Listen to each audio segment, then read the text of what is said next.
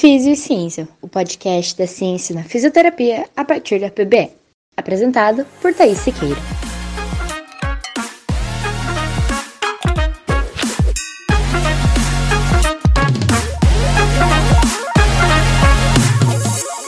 Olá, seja bem-vindo ao podcast Físio e Ciência.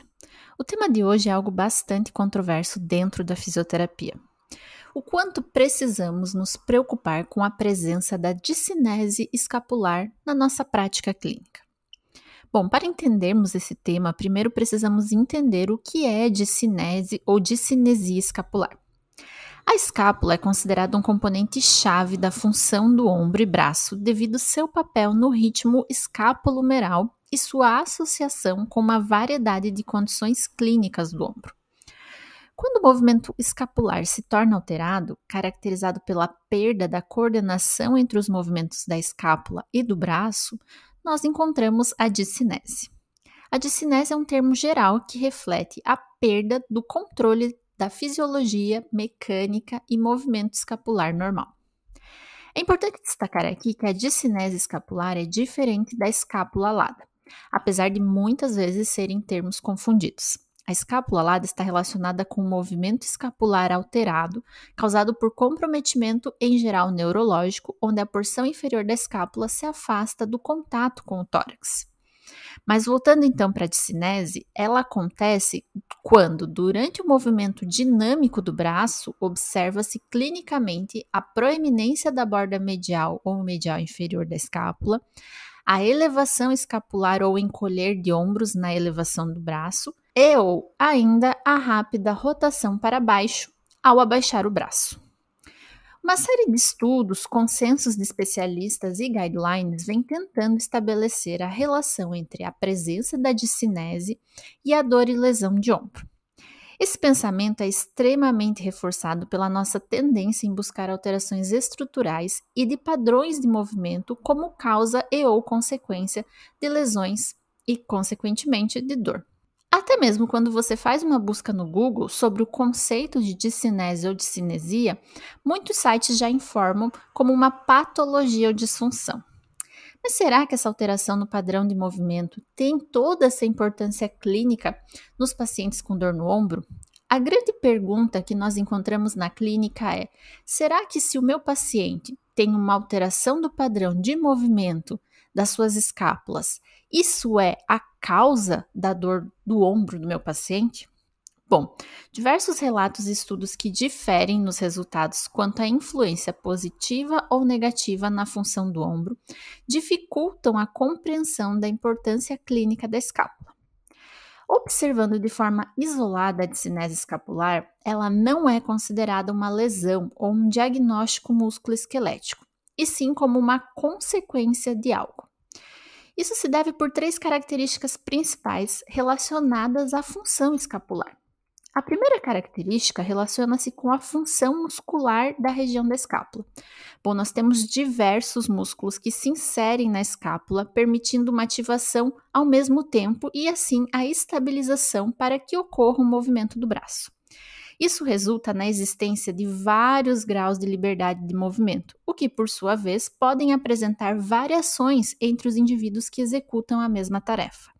Ou seja, duas pessoas podem fazer exatamente a mesma atividade com o braço, mas ativar a musculatura de forma diferente com base em seu sistema neuromuscular. E isso não necessariamente quer dizer que vá lesionar ou predispor a dor no ombro. O segundo ponto a ser considerado é o formato do nosso tórax.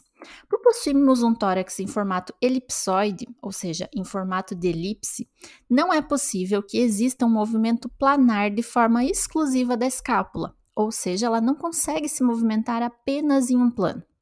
Além disso, a orientação variada das fibras musculares desses músculos ao redor da escápula também faz com que o movimento escapular seja composto por rotações e translações complexas que são necessárias para permitir que a escápula funcione como parte do ritmo escapulomeral. Ou seja, existem características estruturais no formato do nosso tórax e na direção das fibras musculares que favorecem diferenças nos padrões de movimentação. Por fim, a escápula funciona como um elo dentro de uma cadeia cinética, transferindo energia dos grandes músculos do tronco e membros inferiores para os músculos menores do braço durante os movimentos do braço. Portanto, nós precisamos considerar que durante esse movimento também vai haver influência da energia vindo do tronco e, do membros, e dos membros inferiores, o que também pode alterar esse padrão de movimento. Um estudo recente publicado esse ano no International Journal of Sports Physical Therapy procurou resumir as informações mais recentes a respeito da discinese escapular e a sua relevância clínica.